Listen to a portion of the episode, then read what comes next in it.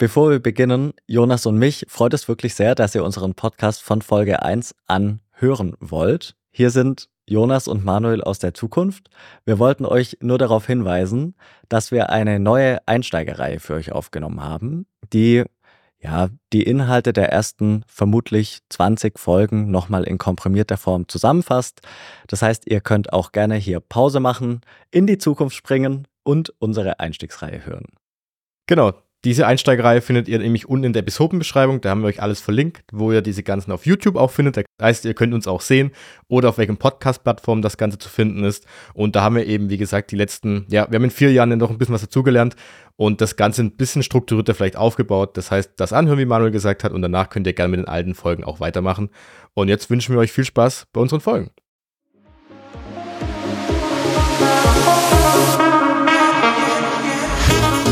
Hallo und herzlich willkommen zur zweiten Episode von Bitcoin verstehen. In unserem Podcast möchten wir euch Bitcoin ganz einfach und verständlich näher bringen. Mein Name ist Jonas und wie immer bei mir Manuel. Hallo erstmal. Hallo. Und möchtest du uns denn ganz kurz erklären, worum es denn in unserer zweiten Folge heute gehen soll? Ja, sehr gerne. Wir haben ja in Folge 1 gesagt, dass wir versuchen, den Bitcoin und das System dahinter möglichst strukturiert, ähm, ja, in einfacher Form zu erklären und haben uns für diese Folge überlegt, eben der Frage nachzugehen, was ist Bitcoin? Und möchten hier möglichst wenig, beziehungsweise so wenig wie möglich auf den technischen Aspekt eingehen, weil der am Anfang auch erstmal, ja, weniger interessant ist. Es geht, soll mehr darum gehen, ähm, wo kommt der Bitcoin her? Wie funktioniert der Bitcoin? So wenig technisch gesprochen wie möglich. Und was hat's mit dem Bitcoin auf sich? Was, was kann ich damit machen? Und mir ging es so, als ich damit angefangen habe, hat sich mir sofort die Frage gestellt, was, was ist es? Wo kommt es her? Also, Jones, wer hat den Bitcoin erfunden? Ja, das ist eine sehr gute Frage. Und die ist nicht so wirklich einfach zu beantworten. Denn im Gegensatz zu anderen Produkten und Technologien, wie man sie so kennt, ähm, gibt es eigentlich nicht so einen wirklichen Erfinder, der dahinter steckt. Und das Ganze hat begonnen 2008 als ein Pseudonym namens Satoshi Nakamoto in unterschiedlichen Mailinglisten und Foren online ähm, kommuniziert hat und irgendwann Ende 2008 hat er dann ein das sogenannte White Paper für Bitcoin ähm, veröffentlicht. Ein White Paper ist so eine Art, das ist eine Beschreibung von einer Vorgehensweise oder von Regelungen für ein bestimmtes Projekt. Und darin werden dann diese Art Regelungen äh, ausformuliert und die nächsten Maßnahmen beschrieben. Das gibt es nicht nur dort in dem Bereich, sondern es gibt es auch Unternehmen, die dann zwischen Marketing White Paper rausbringen. Und genau, und 2009 ist das Ganze dann gestartet. Und ähm, in der Phase bis 2010 ungefähr hat er dann häufiger unter diesem Namen in unterschiedlichen Foren diskutiert darüber und das Ganze weiterentwickelt, bis irgendwann im, im Jahr 2010 ähm, er dann komplett verschwunden ist. Er oder es, das ist die große Frage, weil wir einfach nicht wissen, wer dahinter steckt in diesem Pseudonym. Das heißt, es ist einfach, war es einfach nur ein Name in einer E-Mail-Liste oder in einem Forum, so wie, wie, das ja jeder von uns anlegen kann. Mhm. Aber wir wissen nicht, ob das ein Unternehmen war, ob das eine einzelne Person, Mann, Frau, aus welchem Land er kam oder es kam besser gesagt. Und ähm, das ist immer noch eines der großen, großen Fragezeichen, die dahinter stecken.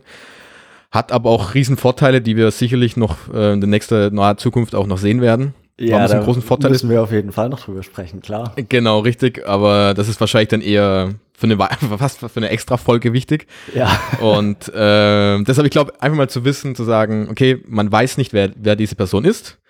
Und es gibt eben niemanden, der das aktuell auch wirklich kontrolliert dann. So gesehen, das ist, glaube ich, der Punkt, den man daraus ziehen müsste, wenn man, nach, wenn man nachfragt, wer hat Bitcoin erfunden.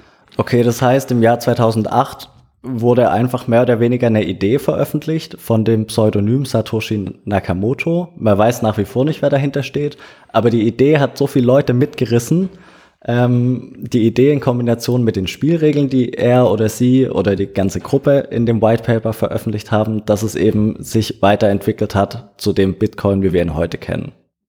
Korrekt, genau. Okay, alles klar. Was ich auch immer wieder gelesen habe, wenn ich ja in Foren äh, mich informieren wollte über Bitcoin, ist der Begriff dezentrales Netzwerk. Könntest du da ein bisschen erklären oder darauf eingehen, was es damit auf sich hat, ohne zu tief in die technische Ebene einzugehen? Äh, ich versuche es. Ja, ähm, also Netzwerke kennt ja jeder von uns. Jede Gruppe von zehn Menschen ist auch schon ein Netzwerk oder Facebook ist eines der größten sozialen Netzwerke, die wir kennen. Mhm. Und ähm, meistens kennen wir Netzwerke als zentrale Netzwerke. Facebook ist zum Beispiel ein zentrales Netzwerk, weil ähm, in der Mitte steht so gesehen ein zentrales Unternehmen, Facebook, die alle Transaktionen und alle Kommunikation zwischen den einzelnen Teilnehmern äh, kontrolliert. Das heißt, wenn wir zum Beispiel über Net, äh, Facebook eine Nachricht schicken, geht es erstmal über den Knotenpunkt äh, Facebook und geht dann erst an dich. Ganz normal, erstmal mhm. so, so gesehen erklärt. Ja. Und das komplette Gegenteil davon ist so gesehen ein dezentrales Netzwerk. Und Bitcoin ist eben ein dezentrales, rein digitales Netzwerk. Das bedeutet, sämtliche Kommunikation zwischen den einzelnen Teilnehmern, also zum Beispiel zwischen uns beiden, läuft ohne diesen Knotenpunkt ab. Das heißt, ähm, jede Nachricht, jede Kommunikation, in welcher Form das auch immer stattfindet, ähm, wird nicht kontrolliert, wird nicht von irgendjemand weitergeleitet, sondern geht direkt an dich weiter. Und das ist der ganz, ganz große Punkt, dass man sich das merken kann. Bei, beim Bitcoin-Netzwerk gibt es keinen sogenannten Intermediär, also eine Art Kontrollinstanz, wie ein Unternehmen, eine Firma, ein, eine Bank oder eine Regierungsform, sondern es läuft rein zwischen den Teilnehmern selbst ab. Und das ist der große Punkt, den man sich mal merken darf und sollte, dass Bitcoin eigentlich erstmal auf den ersten Blick nur ein reines, dezentrales, globales Netzwerk ist. Mehr ist es nicht. Okay, das heißt, äh, die Kommunikation läuft ja in dem klassischen Netzwerkverhältnis so ab, dass es eben unterschiedliche Teilnehmer gibt und alle Teilnehmer sind über einen Punkt verbunden. Egal, ob das jetzt eine genau. E-Mail ist oder ein soziales Netzwerk wenn Teilnehmer 1, Teilnehmer 2 irgendwas mitteilen möchte, sei es eine Nachricht oder ja, ein Bild oder egal was, irgendeine Information, läuft es immer über den Punkt in der Mitte. Und das Besondere in dem Bitcoin-Netzwerk, deshalb auch dezentral, ist eben, dass die Teilnehmer selbst, alle Teilnehmer selbst, unmittelbar miteinander verbunden sind und die Kommunikation eben unmittelbar läuft und kein Teilnehmer dazwischen ist, der irgendwelche Informationen hinzugeben oder äh, rauslöschen könnte. Genau, richtig. Und warum das so ein großer Punkt ist, das werden wir wahrscheinlich im Laufe der Zeit auch noch merken. Und warum das einfach so eine große Evolution und Fortschritt gegenüber den Systemen und Netzwerken, die wir jetzt alle erkennen, ähm, ist. Weil mhm. sowas kennen wir erstmal noch gar nicht. Ja, sowas gibt's in der Online-Welt zumindest überhaupt nicht. In der Offline-Welt mhm. ist ja schon möglich, ähm, irgendwelche Güter zu tauschen von Person 1 genau. zu Person 2, aber in der Online-Welt es ist ja bisher immer so, egal in welchem Bereich man sich bewegt, dass es alles über einen zentralen Server läuft. Genau, und da sprichst du auch das große Problem an, was zum ersten Mal unserer Menschheitsgeschichte ist vielleicht ein bisschen groß ausgedrückt, aber das erste Mal in unserem digitalen Internetzeitalter gelöst wird durch das Bitcoin-Netzwerk. Ähm, wenn wir dran, also im Bitcoin-Netzwerk werden nämlich äh, Werte versendet. Mhm. Und das anhand Bitcoin. Da haben, kommt dieser Name auch her. Ich kann also zwischen den Teilnehmern können wir Werte versenden anhand von Bitcoin. Wie wir zum Beispiel ähm, Euros uns geben. Ist ja auch ein, eigentlich nur ein Wert, der ausgedrückt wird mit einem Euroschein zum Beispiel. Ja, klar. Und wie du jetzt schon gesagt hast, normalerweise, wenn ich Transaktionen durchführe, wir treffen uns offline, also in der realen Welt. Ähm, ich kann dir dann den 5-Euro-Schein in die Hand drücken und du gibst mir dafür, keine Ahnung, ein Snickers oder was auch immer. und ähm, ich sehe da, du siehst direkt, du kannst mir vertrauen dabei, weil du siehst, ich habe die 5 Euro in der Hand, ich krieg die Ware da zurück und das ist ganz gut gelöst. Und dann funktioniert es auch. Dann brauche ich dich auch nicht kennen, weil ich mhm. sehe das ja vor mir. Das heißt, wir können uns auch, wir können auch fremde Personen sein. Das Problem ist aber, wie viele unserer Transaktionen laufen denn derzeit noch wirklich in der realen Welt ab? Oder vor allem auch in einem, in einem lokalen Bereich ab ganz, ganz selten, weil es einfach nicht funktioniert. Weil ja, Transaktionen vom uns größeren Wert laufen ja im Endeffekt fast ausschließlich online. Genau, richtig. Oder auch die, die Tatsache, dass ich von München nach Berlin eine Überweisung schicke. Ich, wir können uns zwar in der Mitte treffen irgendwo, aber ja. das ist sehr aufwendig und deshalb machen wir das nicht. Und ähm, das große Problem ist jetzt halt, wir könnten ja auch einfach sagen, okay, hey, wir haben digitale Werte jetzt, wir machen ein digitales Geld draus. Mhm. Einen digitalen Wert. Das Problem ist aber bei dem digitalen Wert, digitale Sachen können wir immer kopieren. Wie zum Beispiel, auch eine E-Mail ist ja eigentlich ein Wert und eine Transaktion, die wir uns hin und her schicken. Mhm. Und eine E-Mail, da kann ich ein Bild dranhängen von uns. Und äh, wenn ich das Bild dir schicke, dann habe ich eine Kopie davon und du eine Kopie davon. Und wenn man das Ganze jetzt mal so sieht, dass ich dann theoretisch auch einfach einen Geldschein kopieren könnte, dann haben wir ein Problem, weil dann haben wir beide jeweils einen ja, Geldschein klar. digitalen. Das kann nicht funktionieren auf Dauer. Das kann nicht funktionieren, richtig. Und vor allem nicht mit Menschen, die ich nicht kenne. Ja. Das geht nicht, weil ich immer das die Gefahr habe, dass jemand seine, sein Geld doppelt ausgibt. Deshalb nennt sich das ganze Thema auch Double Spending Problem. Also auf Deutsch untersetzt ungefähr ja, das doppelte Ausgabenproblem, so in der mhm, Richtung. Mhm. Genau. Und das Ganze wurde bis jetzt noch nicht äh, wirklich umgesetzt und konnte nicht gelöst werden in der digitalen Welt. Und das heißt, ohne jetzt äh, zu tief auf die technische Ebene eingehen zu mhm. wollen, ist in dem Bitcoin-Netzwerk eben unmöglich, dass einer äh, sagt oder behauptet, er hätte als Beispiel zwei Bitcoins, hat aber tatsächlich nur einen. Genau, also richtig. Es sind das Vorkehrungen vorhanden, die dem eben vorbeugen, dass irgendwie genau, dem Wert geschädigt wird. Genau. Und die Vorkehrungen, die da funktionieren, also um einen Schritt zurückzugehen, ist ja, wenn wir, wir können natürlich uns online ja immer schon Geld schicken, das ist ja kein Problem, das kriegen wir ja hin. Mhm. Das heißt, es muss ja aktuell irgendeine Möglichkeit geben, das zu kontrollieren. Und die Möglichkeit ist eben, jemanden Zentrales in dieses Netzwerk wieder zu packen. Zum ah, Beispiel die, die Bank. Kontrollinstanz, die bisher immer Genau, richtig. Genau. Wenn wir jetzt zum Beispiel jetzt eine Transaktion zwischen uns beiden durchführen wollen über eine bestimmte Distanz, dann stellen wir entweder unsere Bank dazwischen mhm. oder so eine Art Zahlungsdienstleister wie PayPal. Und die machen ja eigentlich nichts anderes, als dass sie ein Kassenbuch führen, so in der Richtung. Sie schauen, okay, Manuel hat äh, fünf Werte, ich habe drei Werte. Das heißt, du kannst auf jeden Fall fünf verschicken.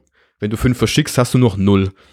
Und so gesehen macht dann PayPal macht ja nichts anderes, als in dem Kassenbuch nachzuschauen. Ah, er hat die fünf mhm. und streicht dann die fünf raus und schreibt bei dir null rein und bei mir eben acht. Und dadurch entsteht dann so gesehen dieser zentrale Knotenpunkt in der Mitte. Das Problem ist dabei aber, dass wir eben der Bank und dem PayPal-Dienstleister vertrauen müssen. Ja, natürlich. Und das ist der große Punkt. Genau. Und bis jetzt konnten wir diese Transaktionen über größere Strecken nur über so eine Art Intermediär oder die Kon Kontrollinstanz äh, lösen. Und mit Bitcoin funktioniert es eben genau anders. Wir streichen komplett die Bank, wir streichen komplett PayPal, wir streichen jeden Zahlungsdienstleister und es steht niemand zwischen uns und wir können ganz normal ähm, den Wert verschicken. Ohne Probleme und ohne dass anders kontrolliert. Das heißt, vereinfacht ausgedrückt kann man sagen, dass das Bitcoin-Netzwerk ähm, die Aufgabe übernimmt, die jetzt bei deinem Beispiel PayPal, ähm, PayPal übernimmt, nämlich dieses Haushaltsbuch oder dieses Kassenbuch. Kassenbuch, genau. Wird ähm, dezentral geführt. Das heißt, es wird immer abgeglichen, immer synchronisiert, automatisch, ohne dass ein Dritter in der Mitte steht und eben die Buchführung übernimmt. Genau. Dem Dritten müssten wir ja so gesehen erstmal auch vertrauen. Genau. Wenn du ja. jetzt zum Beispiel deine, deine Zehnergruppe hast, müsstest du ja einem einer Person vertrauen, dass Einer das Ding auch richtig behandelt. Werden. Ja. Genau, richtig. Und dem muss ich aber auch vertrauen, dass auch das Kassenbuch richtig führt, weil auch der könnte dann ja natürlich seine, seine Zahlen ändern und mir was weniger reinschreiben. Und das Ganze es läuft bei PayPal, auch wenn es viel, viel größer ist, genauso ja ab. Richtig. Und wie kann ich mir das vorstellen, dass die Bücher immer abgeglichen sind, dass die ähm, immer auf dem gleichen Stand sind?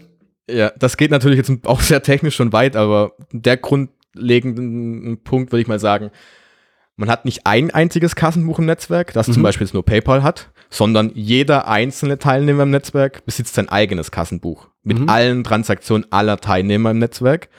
Und wie das Ganze abgeglichen wird, dass die synchron sind, das würde jetzt, glaube ich, in dieser Folge ein bisschen zu weit ja, gehen. Das da machen würde, wir eine, zu weit führen, auf jeden Fall. Da ja. würde ich sagen, machen wir eine extra, ähm, eine extra Folge dazu. Mhm. Aber man kann sich merken, okay, dezentrales Netzwerk. Wir haben alle Kontrollinstanzen wie PayPal und die Banken rausgestrichen. Das heißt, es gibt nicht mehr ein zentrales Kassenbuch, sondern jeder einzelne Teilnehmer hat sein eigenes Kassenbuch mit allen Transaktionen, die jemals passiert sind oder die geschehen sind. Und jeder weiß ganz genau, okay, der andere hat x Beträge und er darf auch diesen, ähm, diesen, diese Transaktion jetzt durchführen.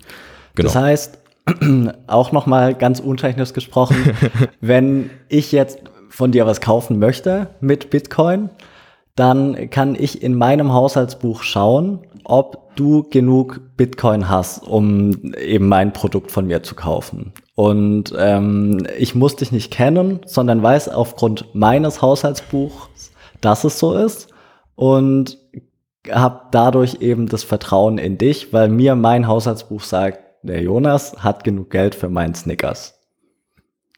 also ganz grundlegend ausgedrückt, ja. Genau. Ja, ganz und das Wichtige ist, natürlich. Genau, rudimentär ausgedrückt, ja klar. Und vor allem das ganz Wichtige ist, du musst mir nicht vertrauen. Du musst mir nicht kennen, du musst mir nicht vertrauen, du musst niemandem vertrauen. Genau, das Vertrauen ergibt sich eben aus dem dezentralen richtig. Netzwerk. Genau, richtig. Das ist das Interessante. Dieses, dieses, wenn man das mitnimmt, dass man sagt, alle Systeme, die wir jetzt kennen aus dem zentralen Netzwerk, basieren immer Vertrauen in eine, eine Gruppe, in eine Person. Mhm. Und bei Bitcoin wird dieses Vertrauen komplett umgelegt. Man muss es nicht. Man muss niemandem vertrauen. Und okay. das ist das Schöne an dem ganzen Thema. Genau. Alles klar. Sehr schön. Dann hat sich jetzt ja schon mehr oder weniger ergeben, ähm, bei unserem Snickers-Beispiel, Bitcoin ist ja ein Wert, hat also am ehesten eine Vergleichbarkeit äh, zu ja, irgendeiner Geldform, irgendeiner Wertform, die eben ausgetauscht werden soll. Wie genau. funktioniert denn so eine Transaktion? Eine Transaktion funktioniert eigentlich, ähm, kann man sich vorstellen wie eine E-Mail. Mhm. Das, ähm, man, man, man schickt das so gesehen raus und äh, der, der Empfänger gegenüber ähm, empfängt das Ganze. Und klar, dazwischen drin passiert noch einiges. Sehr viel passiert zwischendrin. Ähm, was aber auch hier jetzt noch weitergehen würde. Oder sagen, sagen zu, zu weit gehen würde. Mhm, mh. Und, aber man kann sich ganz einfach vorstellen, dass es, man braucht dafür eigentlich nur ein Handy oder einen Computer und Internetzugang. Das ist das einzig Wichtige. Und das war's eigentlich schon. Und wie das Ganze dahinter funktioniert, ist eigentlich, würde ich mal sagen, gar nicht so wichtig für den Anfang. Weil, ähm, weißt du zum Beispiel, wie deine Überweisung bei der Bank funktioniert? Ich weiß, dass ich zu meiner Bank sage, ich möchte Geld von meinem Konto auf das Empfängerkonto schicken, aber welche Prozesse natürlich im Hintergrund bei der Bank ablaufen, wie die Banken untereinander kommunizieren und ihre Konten abgleichen, da habe ich natürlich genau. keine Ahnung. Richtig, und bei Bitcoin ist es genau das gleiche. Ich äh, möchte dann dir einen Bitcoin senden, ich, ähm, und ich kenne deine, ich kenne, ich gebe das so gesehen an oder ich veranlasse das Ganze und es kommt bei dir an. Mehr passiert eigentlich auch nicht. Also es ist nicht schwieriger als eine Überweisung. Mhm. Und ähm, genau, was dazwischen drin passiert, ist sehr spannend, aber ähm, darüber machen wir auf jeden Fall eine ganze Folge noch. Glaub, ja, wird den Rahmen freuen. jetzt auf jeden Fall sprengen. Auf jeden sprengen. Und ähm, aber wie gesagt, die Transaktion ist eigentlich, ja, man kann sich fast wie eine E-Mail vorstellen. Mehr okay. ist nicht. Rein digital, das ist das Wichtige, man, weil auch viele, also meine Eltern zum häufiger nachfragen, ja, aber um, ähm, Bitcoin kann ich ja nicht ausdrucken oder sowas. Ähm, nein, es geht nicht. Also ein Bitcoin ist wirklich nur rein digital im Netzwerk vorhanden und man kann ihn nicht in die Hand nehmen oder irgendwas in die Richtung. Das ist das große Wichtige, was auch wieder große Vorteile hat, natürlich. Alles klar, sehr schön. Was ich auch noch oft gelesen habe, ist, dass die maximale Anzahl an Bitcoins eben begrenzt ist und wir haben ja vorher darüber gesprochen bei dem E-Mail-Beispiel mit dem Bild des Domestics, dass das Problem bei digitalen Gütern bisher immer war, dass es eben kopierfähig ist. Und zwar jetzt sehr einfach. Ich schicke genau. dir ein Bild oder du mir, danach hab's nicht nur ich, sondern auch du, beziehungsweise andersrum. Und bei Bitcoins ist dieses Problem eben gelöst, ähm, indem von Anfang an klar war, wir haben hier die Grenze bei 21 Millionen Bitcoin. Genau. Das ist das erste Mal, dass man es geschafft hat, eine, eine digitale Einheit oder einen digitalen Wert wirklich zu begrenzen. Okay. Weil alles andere hat es noch nie funktioniert. Und wie du schon gesagt hast, in dem Netzwerk wird es ähm, nie mehr als 21 Millionen Bitcoin geben.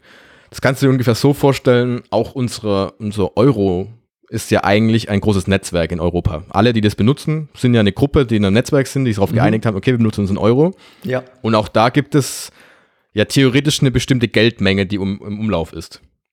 Beim Euro ist das Interessante, wir wissen es nicht wirklich, weil keiner wirklich sagen kann, wie viele es sind. Aber bei einem Bitcoin ist es eben, hm, es gibt nur 21 Millionen Stück davon. Und ähm, ich finde immer ein ganz cooles Beispiel ist, man kann sich das vorstellen, auf einer, einer einzelnen einer Insel, die abgeschlossen ist von, von der Außenwelt, gibt es genauso, keine Ahnung, lass, mir, lass uns sagen, es gibt 1000 Muscheln. Das heißt, jeder weiß ganz genau, dass es tausend, Mus tausend Muscheln gibt, mhm. weil es gibt diese Muschelart nur einmal und es gibt nicht mehr davon und man kann nicht mehr davon herstellen. Und genauso ist es bei Bitcoin auch. Es wird niemals mehr als 21 Millionen geben, man kann nicht mehr hinzufügen. Klar, da gehört auch noch einiges dazu, warum das so ist.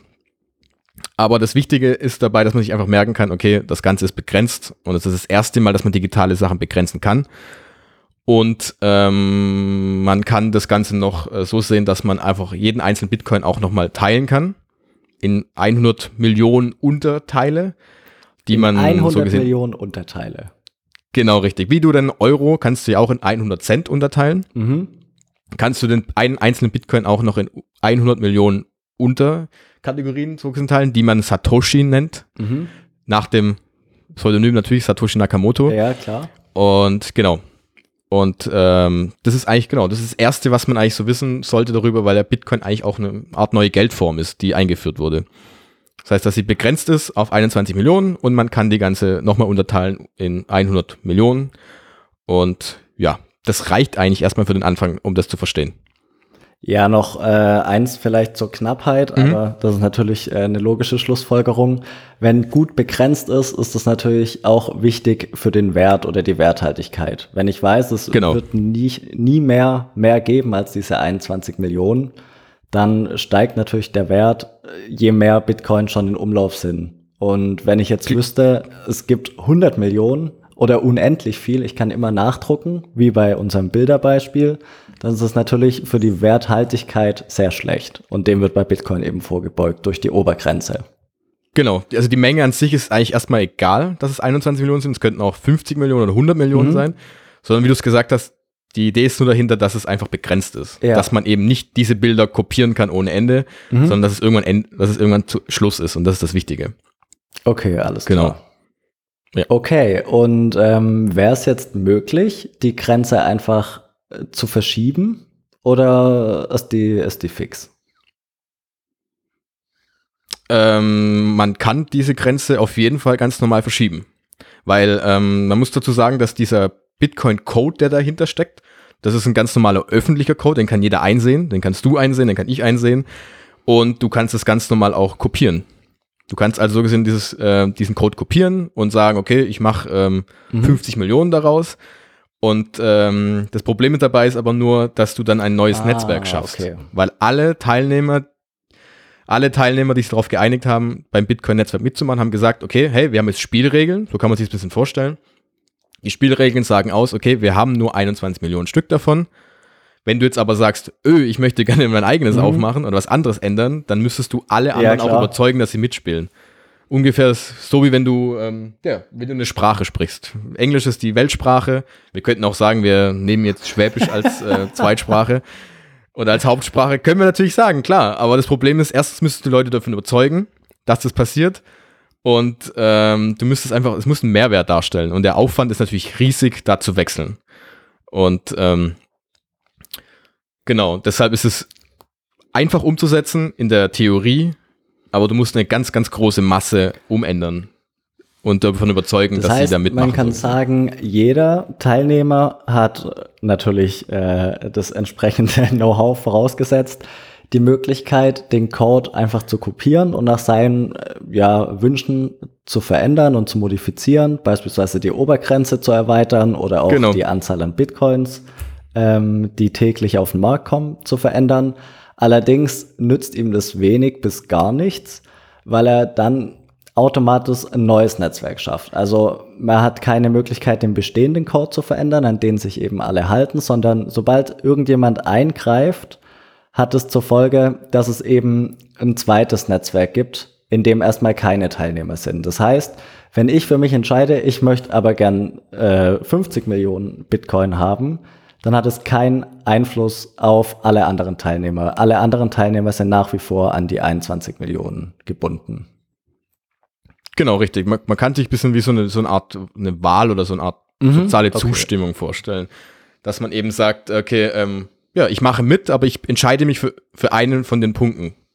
Und ähm, ich meistens ist es natürlich so, ich entscheide mich für, für, die, für das Netzwerk, wo die meisten, an dem die meisten mitmachen, Ja. weil es einfach sinnvoll ist. Und ähm, genau, aber es hält dich niemand davon ab und ähm, das ist auch nicht schwer und das ist schon häufiger passiert. Aber das Problem ist halt, dass du eben die Gruppe, dass du das Netzwerk überzeugen musst, mein Okay, Ding ist besser als alles euers. Klar. Ähm, Genau. Worauf ich auch noch oft gestoßen bin, ähm, wenn man eben ja ein bisschen googelt, dass irgendwelche Plattformen gehackt wurden. Auch hier möchte ich jetzt nicht zu tief ins Detail gehen, aber ist es so, dass das ganze Netzwerk sehr unsicher ist? Oder ist es so, dass man sich in dem Netzwerk äh, ein bisschen, dass man sich so verhalten kann, dass man eher von so Hacks betroffen ist? Oder kann man dem auch vorbeugen? Ähm, ja, dass man liest häufig, wenn man so ein bisschen recherchiert, klar sofort wieder, oh, die äh, Plattform ist gehackt worden oder da ist was gestohlen worden. Äh, man muss aber da unterscheiden auf jeden Fall, dass, dass ähm, das Bitcoin-Netzwerk an sich ähm, soweit noch überhaupt in den letzten elf, zwölf Jahren jetzt, seit der Bestehung, äh, Bestehen, äh, überhaupt nicht angegriffen wurde. Es gab es noch gar nicht. Sondern man muss damit unterscheiden, dass es so gesehen sind es dann externe Anbieter, die damit zu tun haben. Die Okay. haben dann, das heißt, mit dem Netzwerk erstmal gar nichts zu tun. Und wer diese externen Anbieter sind, glaube das kommen wir dann später nochmal zu sprechen darüber, auch Ja, wenn man, ja. wenn man Bit Bitcoin kaufen kann, so in die Richtung. Aber man muss sich damit merken, das Bitcoin-Netzwerk an sich ist sicher. Es ist nur, was darauf aufgebaut ist, so in der Richtung. Man kann sich das vorstellen okay. wie ähm, PayPal ist ja eigentlich auch nur aufgebaut auf unserem aktuellen Währungssystem, auf dem Euro zum Beispiel. Mhm. Und bloß weil PayPal gehackt wird, ist es nicht automatisch so, dass dann auch der Euro gehackt wurde, sondern okay. es wurde nur PayPal gehackt, genau. So rum. Also hat dann so gesehen, der Euro, den du in der Hand hast, hat damit erstmal gar nichts zu tun, sondern eine Plattform, eine, ein dritter Dienstleister so gesehen, der oben drauf sitzt, der hat ein Problem damit gehabt. Aber das Netzwerk an sich ist komplett safe bis jetzt. Und okay. klar, da muss man natürlich aufpassen, ähm, äh, was man da macht und da kann man auch viele Fehler machen. Aber das Netzwerk an sich ist safe.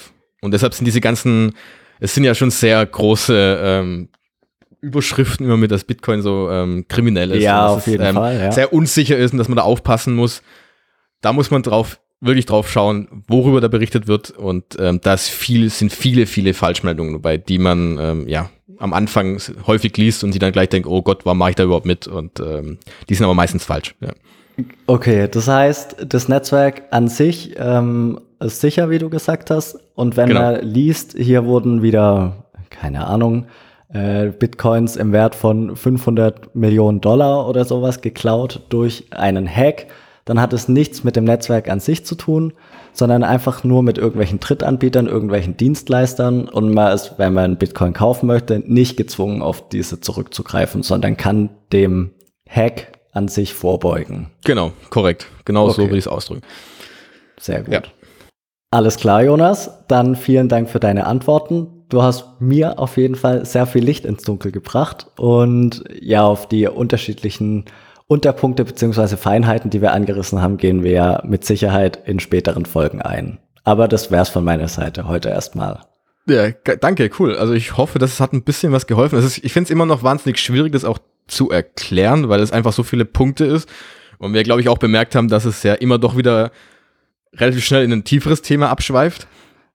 Aber ich glaube, dass man, wenn man so ein bisschen, allein die Tatsache mit einem dezentralen Netzwerk, dass das Ganze digital abläuft und dass es einfach auch die begrenzte Geldform ist, ich glaube, die zwei Punkte sind die wichtigsten. Wenn man das mitnimmt aus dieser Folge bin ich eigentlich schon ganz zufrieden. und, ähm, genau, richtig. und den Rest, bei mir. genau. Und der Rest davon, wie das Ganze einzuordnen ist, auch in, in einem weltweiten System jetzt gerade, warum das überhaupt so wichtig ist und was das für eine Idee hat, einen Sinn hat. Ähm, ich glaube, das werden wir dann auch wirklich noch in neuen Folgen besprechen. Mhm. Und genau, und deshalb würde ich sagen, wer mehr davon wissen will, gerne abonnieren. Wir sind jetzt, glaube ich, seit dieser Woche bei allen großen Podcast-Anbietern wie Spotify, Apple, allem drum und dran dabei. Social Media bei Twitter auch, da sind wir ein bisschen dabei, immer, dass man die neuen Folgen auch ähm, weitergibt, also gerne da folgen. Und ja, mehr würde ich jetzt eigentlich auch nicht mehr hinzufügen. Deshalb vielen Dank für die neue Folge und äh, bis zum nächsten Mal. Hoffentlich nächste Woche dann schon. Jo, bis zum nächsten Mal. Ciao. Ciao.